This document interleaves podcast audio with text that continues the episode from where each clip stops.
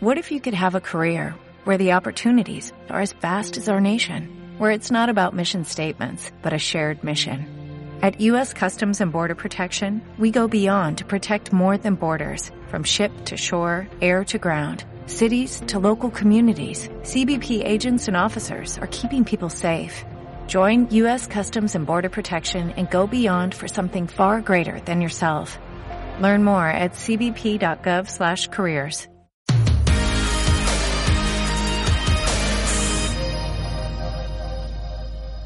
El título de esta enseñanza es Jacob o Yabok. Jacob es un hombre que se menciona en la palabra, ¿cierto? Como el hijo de, de Esaú, ¿verdad? Eh, eh, nieto de, de, Abraham. ¿Estamos de acuerdo? ¿Cuántos recuerdan ese personaje?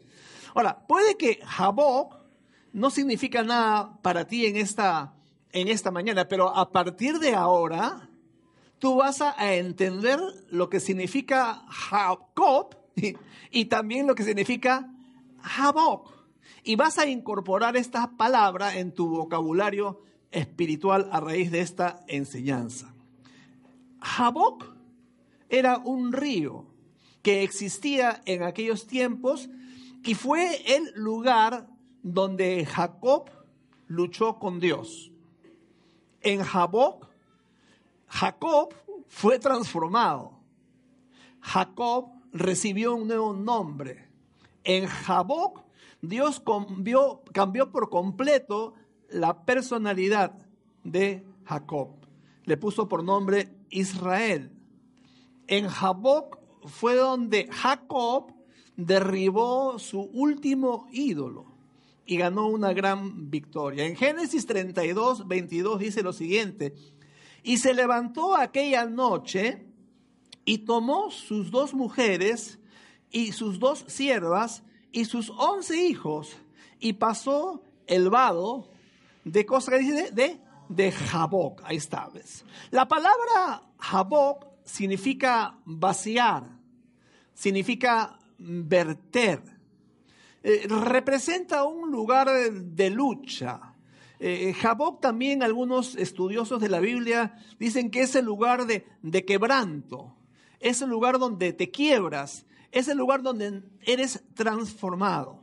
Jacob también significa un lugar de paso. No te quedas permanentemente en Jaboc, sino pasas de, llegas a Jaboc y sigues en tu caminar en la, en la vida. Eso es lo que pasó con Jacob en la palabra de Dios. Ese lugar eh, donde el creyente descubre el secreto de la victoria en su vida cristiana. Jaboc es el lugar también donde tú logras derrotar y dominar el pecado. Ese pecado secreto, ese pecado que te vence todo el tiempo, ese pecado que, que tú no logras encontrar la razón por qué constantemente estás cayendo. Jaboc representa una crisis de vida o muerte y una que te lleva a una rendición absoluta en tu vida como hijo de Dios. Es decir, no puede haber una victoria sobre el yo o sobre el pecado hasta que pases por Jaboc. Tal y cual Jacob lo experimentó. Y debemos enfrentarnos a circunstancias de nuestra vida, pero como Jaboc significa vaciar o verter, nuestra vida tiene que ser totalmente vaciada de malos deseos, de caprichos egoístas o aún de pecados ocultos. En el pasado, ¿verdad? A los creyentes hemos aprendido todos, quizás en nuestra vida cristiana, en algún momento de nuestro caminar cristiano, que, que hay dos cruces en la vida de un cristiano, ¿verdad? el cruce del Mar Rojo y el cruce del río Jordán.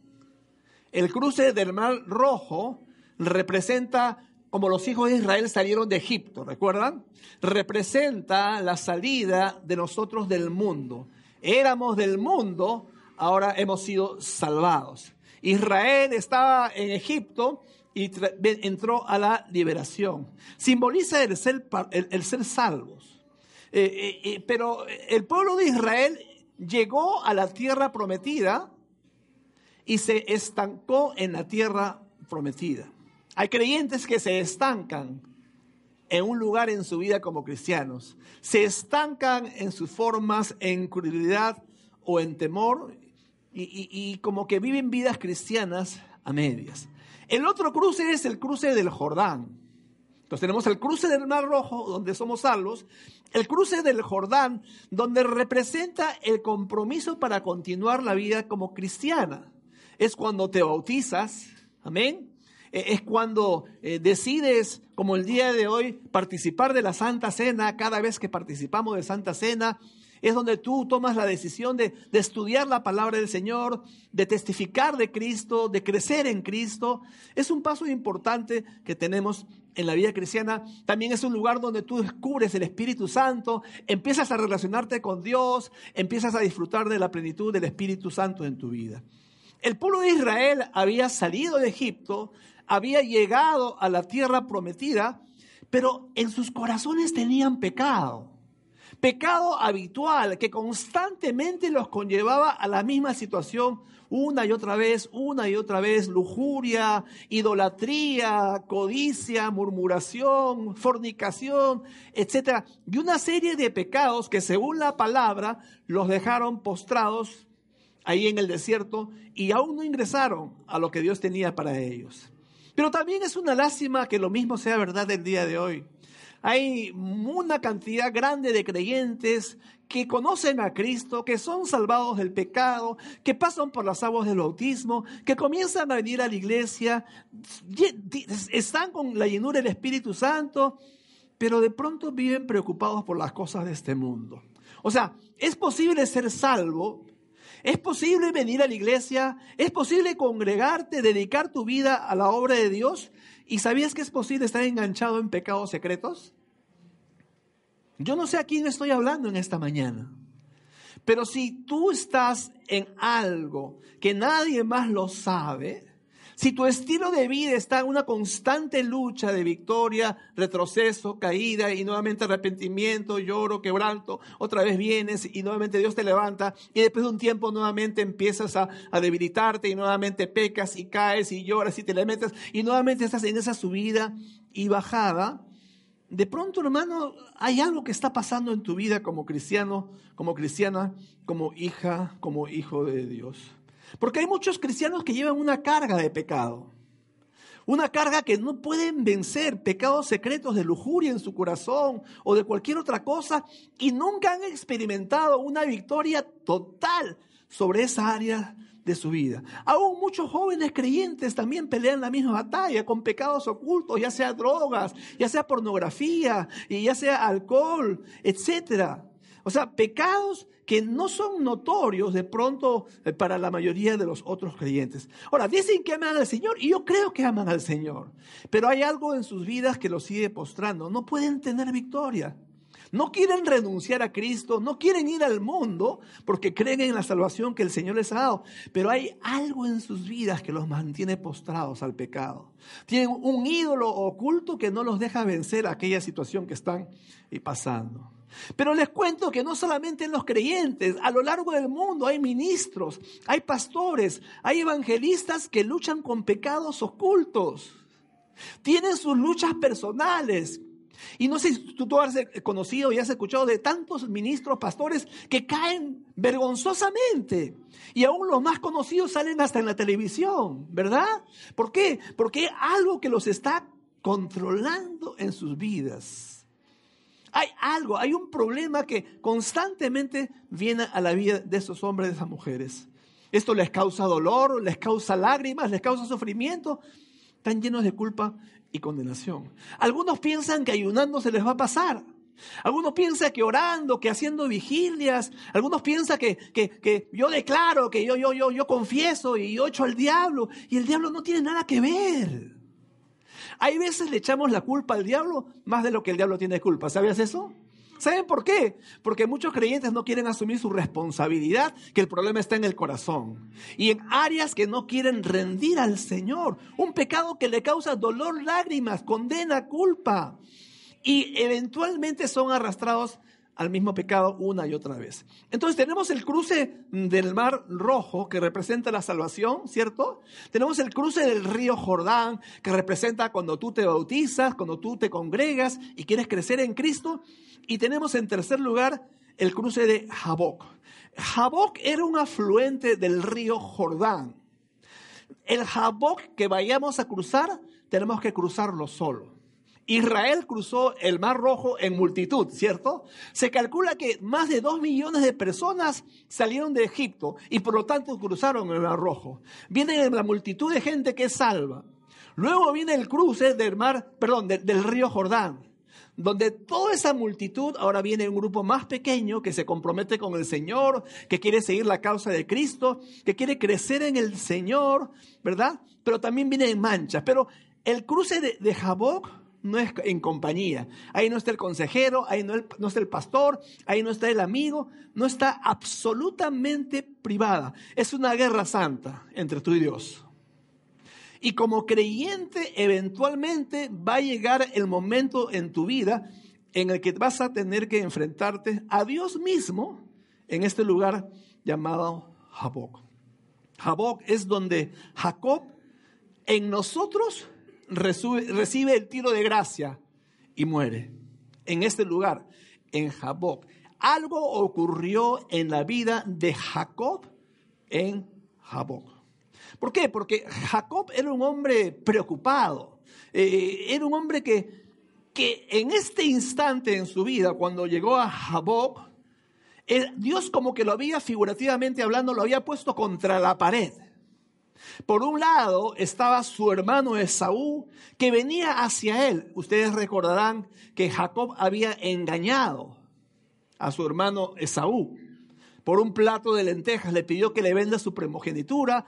Después se hizo pasar por Esaú también, Jacob, ¿verdad? Se, se, puso bastante pelaje en sus brazos, en su cuerpo, se vistió con la ropa de su hermano Esaú y fingió ser Esaú y le pidió a su padre Isaac que lo bendijera. En ese tiempo la bendición era algo muy importante. a Esaú como primogénito le correspondía la bendición de primogénito, que era especial. Pero Jacob se hizo pasar, suplantó a su hermano y recibió esa bendición especial que Isaac tenía reservada para el primogénito. Y cuando recibió Jacob esta bendición, luego llegó Saúl al rato y le dijo a su papá, papá, ahora bendíceme. Y, Jacob le dijo, y ya te bendije. No, no me has bendecido. Y ahí recién Esaú se dio cuenta de que Jacob lo había suplantado. Y como, es, como eh, Isaac estaba ciego, entonces no podía determinar si era verdad o no era verdad de que era este, Esaú en ese momento. Por lo tanto, por un lado, Dios lo había puesto contra la pared a, Jacob. Estaba Dios por un lado y le dijo a, Jacob, no vas a pasar del vado de Jaboc. Y por otro lado estaba Esaú, que venía en su dirección para encontrarse con Jacob con una guardia de 400 hombres. Estaba Jacob con su esposa, con su otra concubina, estaba con sus siervas y estaba con sus once hijos. Es decir, Jacob para este entonces ya había cambiado, ya había madurado. Pero, pero algo había en su corazón y como que él presentía que algo iba a ocurrir ese día, en ese instante. Ella era un hombre humilde que oraba. Míralo cómo ora Jacob. Mira lo que dice. Génesis 32, versículos 9 y 10. Entonces Jacob oró. Oh Dios de mi abuelo Abraham y Dios de mi padre Isaac oh Señor, tú me dijiste, regresa a tu tierra y a tus parientes, y me prometiste, te trataré con bondad. No soy digno de todo el amor inagotable y de la fidelidad que has mostrado a mí, tu siervo. Miren. Jacob había hecho esta oración muy importante y aparentemente comenzó a confiar en Dios. Pero la forma en que Jacob obró hay una forma en la que la Biblia lo, menciona que es, él quería apaciguar la ira de, su hermano. Por lo tanto, todo su rebaño lo empezó a dividir en grupos de 10 ovejitas, anda adelante con uno de sus siervos, luego de, unos este, 200 metros, otro grupo de, de, 10 corderitos con otro de sus siervos, y así empezó a, a mandar de grupo en grupo, por pequeñas manadas, a sus ovejas y a su ganado, y entonces Jacob le dijo, y si te encontrares con Esaú, mi hermano, dile, estos son presentes que tu hermano Jacob te lo trae a ti. Y entonces como que dice, para apaciguar la ira. Y mira lo que dice en Génesis 30, 20. Dice, Jacob pensó, intentaré apaciguarlo enviando regalos antes de mi llegada. Y cuando me encuentre con él en persona, quizá me reciba con bondad. ¿Y sabías que esto también algunas veces algunos cristianos hacen el día de esto? Pecan por un tiempo, como se dice, ¿verdad? Viven la vida loca, luego se sienten mal y luego empiezan a venir nuevamente a la iglesia y oran luego, ¿verdad? Y luego entran en el modo apaciguamiento. Empiezan a orar fervientemente, empiezan a congregarse, comienzan a estudiar la palabra de Dios, nuevamente empiezan a diezmar, empiezan a hacer lo espiritual, empiezan a servir, pensando que tienen que apaciguar la ira de Dios. Pensando que de esa manera Dios se va a tranquilizar y ya no les va a caer el rayo que los va a fulminar, ¿cierto? Erróneamente pensamos de esa manera. Pero luego de un tiempo, como el rayo no me cayó y no me fulminó, termina el modo apaciguamiento y empezamos a retroceder nuevamente en nuestro caminar cristiano y nuevamente nos relajamos y nuevamente comenzamos a vivir la vida loca y nuevamente nos damos nuestras licencias. Pero algo ocurrió. Quiero enseñarles en los minutos que quedan tres cosas que suceden en Jaboc. Número uno, en Jaboc la religión da paso a la espiritualidad. ¿Tú sabías de que uno puede ser muy religioso y no ser nada espiritual. ¿Sabías eso? O sea, una persona puede tener toda la forma de hijo de Dios, toda la forma de un creyente. Jacob había tenido una experiencia religiosa en Betel. En camino, en el camino que él iba para conocer a su esposa, para conocer a la mujer que Dios tenía para él, él tuvo una experiencia tremenda. Génesis 28, 12 dice, y soñó Jacob, y he aquí una escalera que estaba apoyada en tierra, y su extremo tocaba en el cielo. Y aquí ángeles de Dios que subían y descendían por ella. Dios se apareció a Jacob en Betel e hizo un pacto. Pero el pacto que hizo Dios con Jacob fueron promesas de bendiciones materiales. Te dice, te daré toda la tierra que pisare la planta de tu pie y te bendeciré, a tu simiente también bendeciré. Y Jacob pensó, qué maravilla, me encanta la vida cristiana. Me encanta la vida cristiana, me encanta Betel, me encanta estar en este lugar. O sea, Jacob llamó al lugar Betel y, comenzó a hacer un trato con Dios. Pero el trato que hizo eh, eh, o sea, mejor dicho, la parte de la bendición le sonaba bien a Jacob. ¿Cierto? Y mira lo que Jacob dice Génesis 28 del 20 22. Hizo Jacob voto diciendo, si fuere Dios conmigo y me guardare en este viaje en que voy, y me diere pan para comer y vestido para vestir, y si volviere en paz a casa de mi padre, Jehová será mi Dios. Y esta piedra que he puesto por señal será casa de Dios y de todo lo que me dieres, el diezmo apartaré para ti. ¿Te parece familiar esa oración? De repente la que hiciste anoche. Hola. Mira la persona a tu lado y dile, yo no oro así, dile, yo no oro así, dile, yo no oro así. Dile. Señor, bendíceme, Señor, prospérame, Señor, ayúdame, Señor, sáname. Señor, y todo en base a lo que yo necesito, a lo que a mí me hace falta. Entonces, Señor, te voy a servir. Si, si tú haces esto, entonces yo te prometo dar mi diezmo, Señor. Eso no es la oración de Jacob. Y muchas veces es la oración del creyente. Imagínate la experiencia de Jacob. Los cielos se le abren, los ángeles se aparecen, suben y bajan. Hermanos, todo en lo que Jacob se estaba enfocando era en lo material. Comida, ropa, prosperidad, éxito. O sea, fue una experiencia estrictamente religiosa. Betel es la religión popular también muchas veces en muchos creyentes del día de hoy. ¿Por qué? Porque nuestros espíritus codiciosos buscan para nosotros. Porque queremos, porque nos falta, porque necesitamos. Y toda nuestra oración radica en lo que nos hace falta, en lo que necesitamos, tal y cual Jacob. O sea, interpretamos las promesas de Dios de forma materialista. Y todo lo que podemos ver es aquello que podemos obtener. En base a eso se circunscribe toda la vida de ese creyente, de esa, de esa creyente. Y la muerte de Cristo en la cruz para esa persona significa o se reduce simplemente a salud, prosperidad, eh, bienestar en lo material y la maldición de la pobreza. Y muchos de esos creyentes están ciegos a la verdadera obra de Cristo en la cruz. ¿Por qué Cristo murió?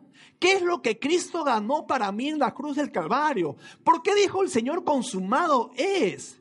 Y se reduce, como estábamos diciendo, algo tan pequeño. ¿Qué es lo que como creyente yo estoy llamado a hacer? ¿Sacrificarme? Esos creyentes dicen que no.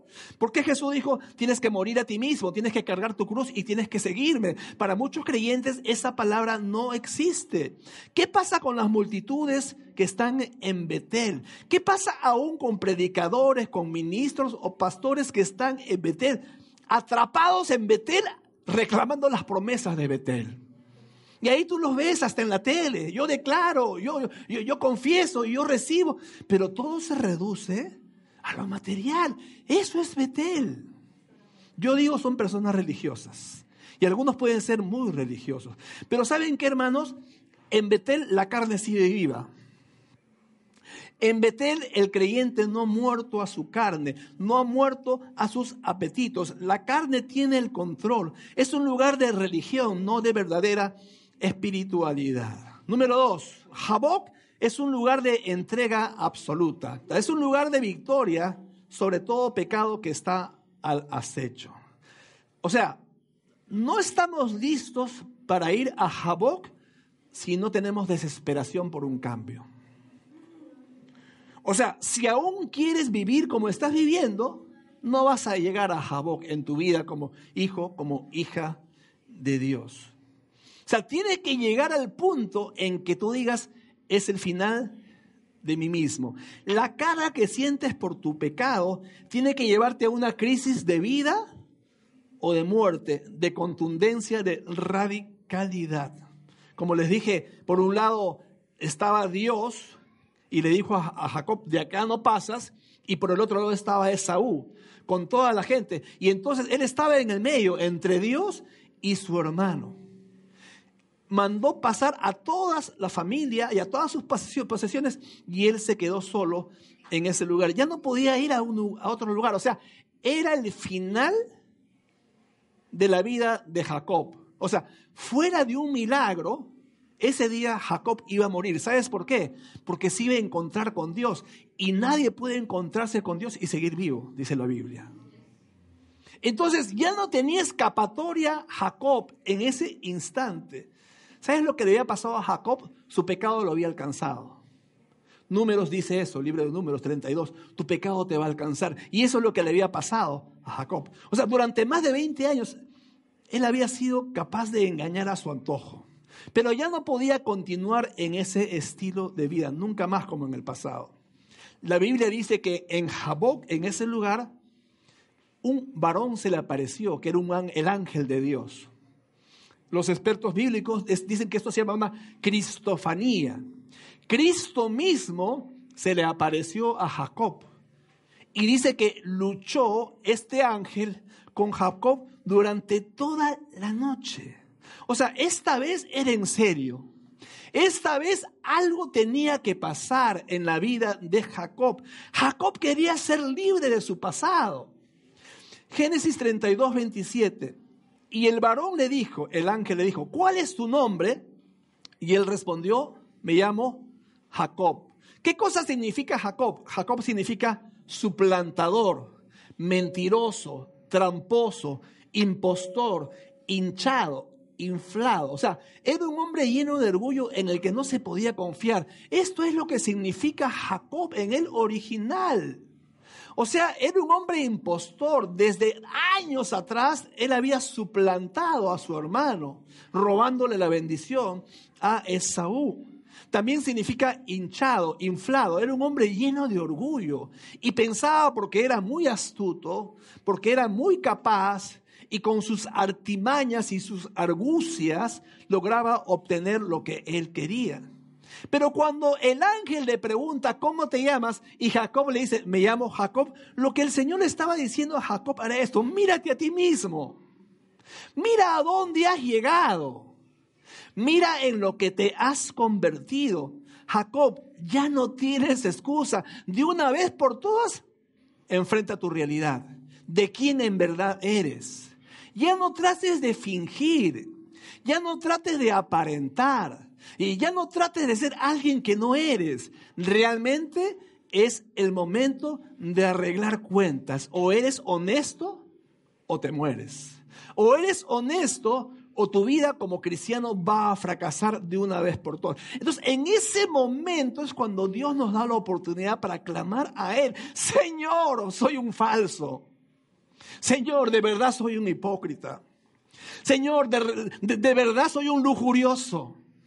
Señor, de verdad no puedo controlar mi lengua y todo el tiempo caigo en lo mismo. Señor, decía Jacob, yo soy un tramposo, soy un suplantador, soy hinchado, lleno de orgullo, creo que sé, creo que puedo. Yo he estado jugando con fuego por mucho tiempo, pero el fuego me está quemando y necesito que tú me traigas liberación. Señor, por favor, perdóname. O sea, no puede haber victoria sobre el pecado si no vamos a Jaboc. Y si no nos encontramos con Dios en ese lugar. Debemos enfrentar el hecho que, que Dios en su amor nos da una fecha límite. ¿Sabías eso? ¿Sabías que Dios de pronto este día te va a dar una fecha límite para que te arrepientas? Para que dejes ese pecado oculto, para que dejes ese pecado habitual, que nadie lo conoce y Dios te dice, si pasas de esta fecha, te la vas a ver conmigo. Hermanos, esto es algo muy serio. Cuando yo noche, como les dije, me quedé hasta tarde y estaba cansado, al final me acuerdo que, que, se lo pasé como más de las 12 de la noche a Israel para que el bosquejo y ahora en la mañana le pasé algunas cosas más. Pero hermanos, en verdad, lo que Dios puso en mi corazón es el hecho de que Dios te ama tanto que te da una fecha límite, ¿sabías eso? Ahora, no significa que Dios no tenga misericordia, ni ya, no sea un Dios lleno de gracia. Pero lo que ocurre es de que el pecado nos va a alcanzar. Lo que ocurre es de que no le podemos ganar al pecado, no le podemos dar la vuelta, sacar la vuelta, mejor dicho, a Dios ni a su palabra. Dios ya no puede retener por más tiempo la consecuencia del pecado. Santiago 1.15 dice, el pecado siendo consumado da a luz la muerte. O sea, Dios no nos va a dar licencia para pecar. Dios por su misericordia ha retenido, retenido, retenido las consecuencias, pero en Jaboc llegó el día en que Dios dice, ya no hay más fecha. ¿Qué dices? ¿Cambias o no cambias? ¿Vienes a mí y te arrepientes o vas a seguir en ese estilo de vida? O sea, es cuando Dios nos dice, enfrenta la verdad, enfrenta la realidad, enfrenta tu pecado. Y es cuando tenemos que confesar nuestro pecado con puntos y comas. Adiós, Señor, soy esto, Señor, soy aquello, Señor, soy un adúltero, Señor, soy un estafador, Señor, soy un mentiroso. Jacob tuvo que decir literalmente quién él era cuando el ángel le dijo, ¿cómo te llamas Jacob? Y Jacob al mencionar su nombre se estaba desnudando delante de Dios y en esta mañana yo te digo, tienes que desnudarte delante de Dios. Amén. Tenemos que desnudarnos delante de Dios. Y de pronto tendremos que pagar las consecuencias de nuestro pecado, sí, pero hasta el hombre de Dios, la mujer de Dios, valiente y fuerte, si yo pongo el pecho, sé que he hecho esto, Señor, pero te ruego, por favor, me perdones. Te ruego, por favor, Señor, que me des otra oportunidad. Como en el caso de Jacob. O sea, en Jacob, Cristo nos libra de nuestros pecados, ¿sabes qué? Al cambiar nuestro carácter. En Jacob, Cristo nos libra de nuestros pecados al cambiar nuestro carácter. Y en Génesis 32, 28 dice, y el varón le dijo, no se dirá más tu nombre Jacob, sino Israel, porque has luchado con Dios y con los hombres y has vencido. Amén, hermanos. ¿Qué, qué, bendición cómo termina esta historia, hermanos. O sea, Dios te dice, yo no te voy a dejar como estabas. Yo te amo tanto que no te vas a quedar como, no te vas a quedar como Jacob. Tú ya no vas a ser más suplantador. Ya no vas a ser más un mentiroso. Ya no vas a ser más un estafador. Ya no vas a ser más un impostor. Ya no vas a estar lleno de orgullo. Tu vida a partir de hoy ha cambiado y no importa las etiquetas que tú tenías en el ayer nueva etiqueta puesta sobre ti, porque la sangre de Cristo nos libra de todo pecado, es lo que la Biblia dice. Y no solamente nos libra de todo pecado, pero esa maldición que traía como consecuencia del pecado, quedamos libres también de ella en el nombre de Jesús. ¿Cuánto le creen al Señor? Amén. Es la promesa del Señor. Entonces, el Señor, hermanos, no está simplemente interesado en obtener la victoria sobre ciertos pecados. O sea, Dios no quiere que tú seas libre de esto y de esto. No, no. Dios no quiere que seamos libres de ciertos pecados. Él quiere transformar nuestros corazones. Necesitamos un cambio en nuestro carácter de adentro hacia afuera. Pero, ¿y sabes qué es lo interesante? Algunos dirán, pastor, pero es muy difícil, porque estoy tan habituado a esto. ¿Sabes cuánto le tomó a Jacob cambiar? Una noche una noche. O sea, tal es la desesperación, tal es la premura, tal es el deseo angustiante que te aqueje dentro tuyo, que tú le digas a Dios, Señor, ahora, Señor, ya no quiero pasar un día más en esta situación. Ya no quiero tener un minuto más este pecado. Ya no quiero tener ni un segundo más en este estilo de vida. Ya no, Señor. Nunca más, Padre Celestial. O sea, la Biblia dice que Jacob luchó con este ángel, con Cristo mismo, según muchos eruditos. Una noche de lucha con su vieja naturaleza. Me encantó, estaba conversando con, con una hermana que me escribió y que me dijo, pastor, este día voy a desconectarme y voy a buscar de Dios. Y sabes que yo aplaudo esa forma y ese deseo del corazón de desconectarse y encontrarte con tu Dios.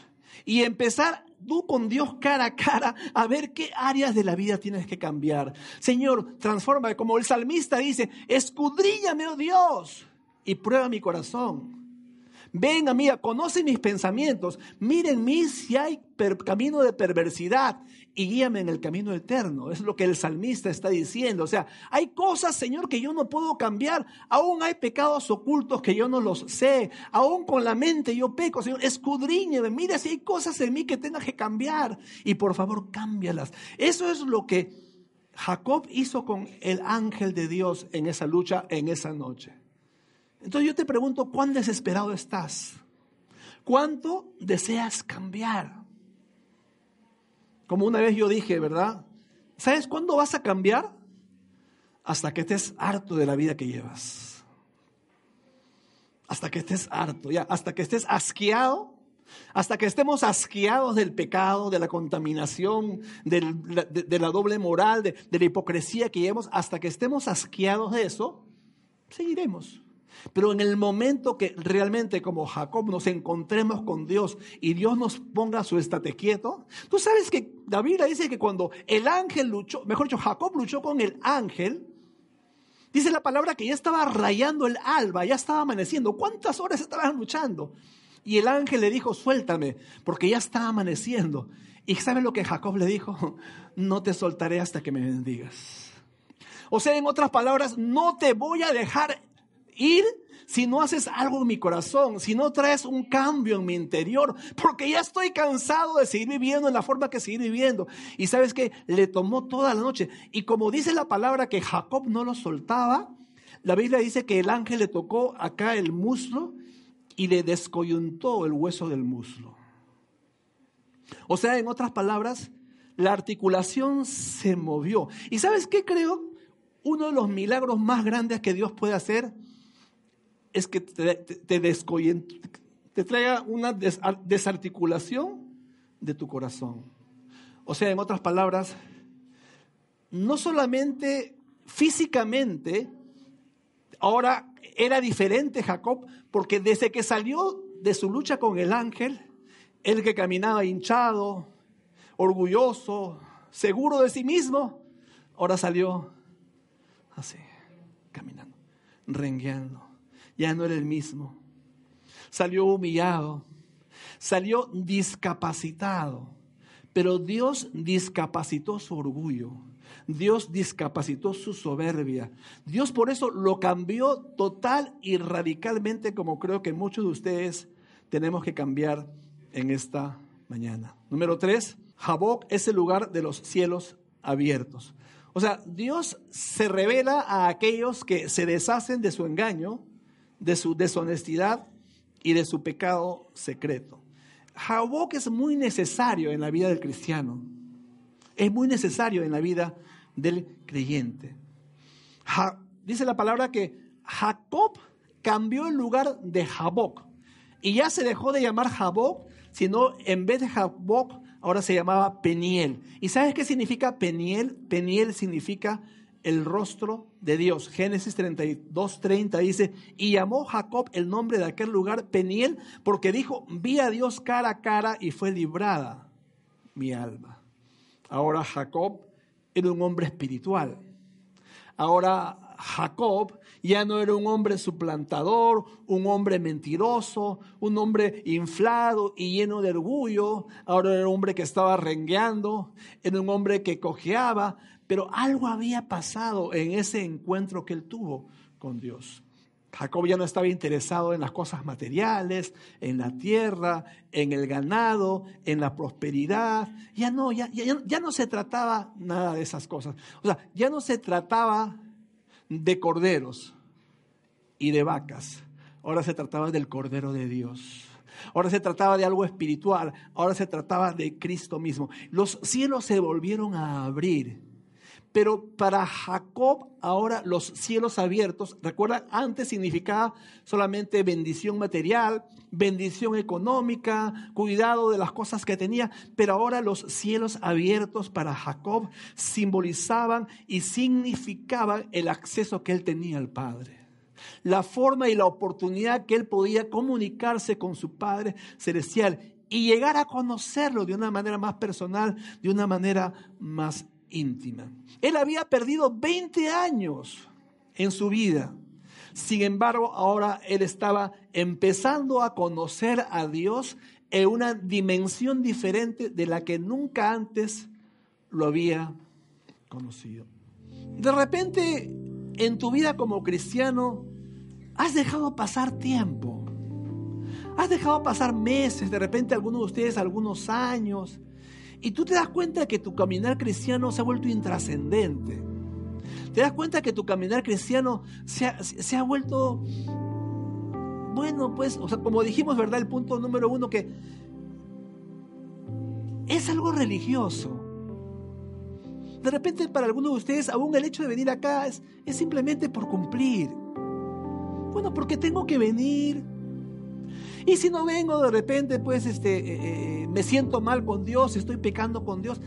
Pero todo se reduce a algo, algo espiritual. Y al escuchar esta enseñanza en esta mañana, nos damos cuenta de que Jacob llegó a Jaboc. Y Jaboc significó el cambio radical y definitivo de una vez y para siempre en la vida de este hombre de Dios. No digo que no seas creyente, no digo que dejes de ser salvo, pero creo que tiene que llegar el momento en tu vida como creyente, como hijo, como hija de Dios, en el que tú puedas decir, basta ya. Señor, ya no quiero este estilo de vida que he estado teniendo. Señor, me siento falso, falsa. Señor, me siento que solamente estoy cumpliendo mi caminar cristiano. Señor, ¿esto es todo lo que tú tienes para mí?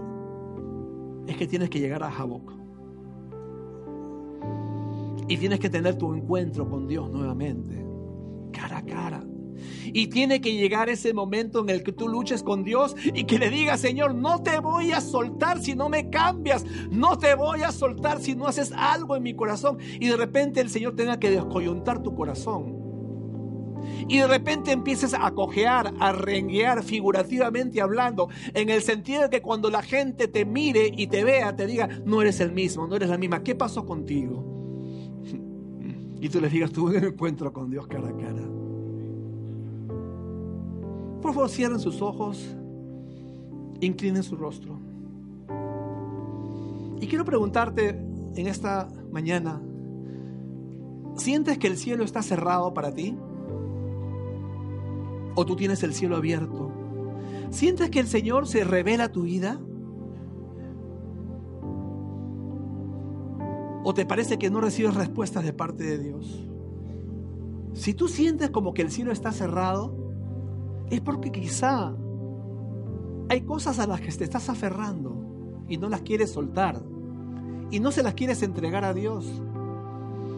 Y Dios quiere traer transformación, pero quizá estés en una ceguera espiritual en alguna área de tu vida. ¿Eres amado por Dios? Por supuesto. ¿Eres amada de Dios? Por supuesto que sí. Pero tiene que llegar ese punto en tu vida donde hay un rompimiento, donde tú puedes decir un antes y un después. Hace algunos años yo lo experimenté. Es algo bien fuerte, es algo bien duro. Pero como que Dios te dice, de esta no vas a pasar. Y como yo dije anteriormente hace poco tiempo en una reunión, yo pienso que a mí Dios ya no me va a perdonar si yo caigo en pecado. Yo personalmente pienso de que si yo caigo en pecado como el pasado, Dios, me lleva a su presencia antes de tiempo. ¿Por qué? Porque Él preferiría de, llevarme a que yo caiga en una vida de pecado, en una vida lejos de Dios. Dios tanto me ama, hermanos. En mi caso personal, yo no sé tu caso. De repente Dios te sigue mostrando misericordia y te sigue mostrando misericordia y su gracia es eterna y todo lo demás. Y no digo que su gracia se agote, su misericordia deje de existir, porque contradeciría la Biblia que cuán lejos está el oriente del occidente, así su misericordia es para nosotros. Yo no me refiero a eso, pero como en el caso de Jacob, llega una fecha límite en la vida en el que tenemos que decir basta ya. Y en el que Dios te diga basta ya. Es hora de, tomar en serio la vida cristiana. Es hora de dejar de jugar a la religión. Es hora de dejar la experiencia religiosa, entre comillas, y de verdad vivamos vidas cristianas como hijos, como hijas de Dios. ¿Cuántos tienen áreas en su vida de las que tienen que renunciar y que creen que Dios tiene que cambiar? Levanten su mano. ¿Verdad que sí?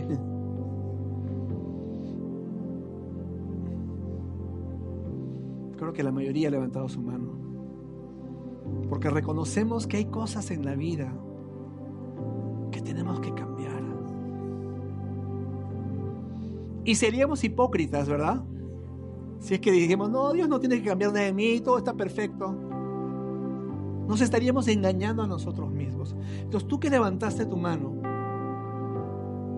yo te pregunto, ¿quieres cambiar? O sea, tú levantaste tu mano porque hay algo, ¿verdad? Ahora, ¿quieres cambiar eso por lo cual levantaste la mano? ¿Quieres que Dios transforme eso?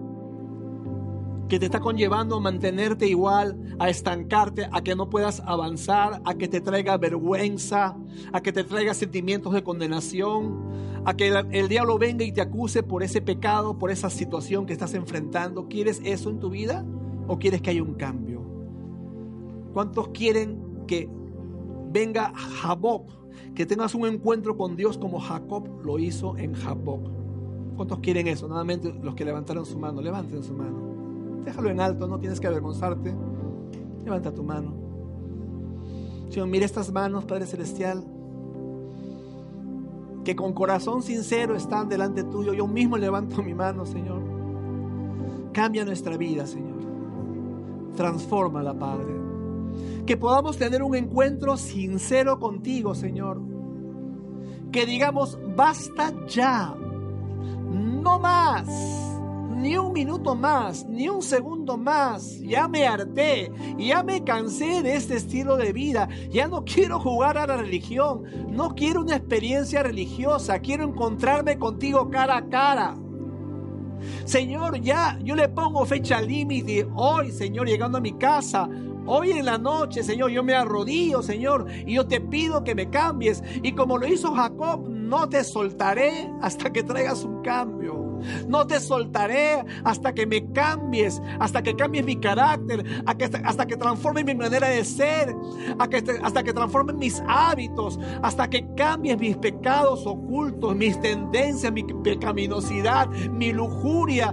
Padre Celestial, hasta que no cambies, no te voy a soltar, Señor. Oh Señor, pon en nuestro corazón un deseo ardiente, Señor, de que hay un cambio en nosotros, Padre Santo. No queremos desaprovechar esta preciosa oportunidad que tú nos das, Señor amado. Donde tú nos muestras tu gracia. Donde tú nos muestras, Señor, tu misericordia. Donde tú nos, nos muestras, Señor, los brazos abiertos y nos abrazas, Señor. Y nos dice, no te preocupes, todo está bien. Permítenos, Señor, tener esa sensibilidad en el corazón, Señor, para escuchar tu voz y para conllevar a un cambio en nuestra vida, Señor. En el nombre de Jesús, Señor.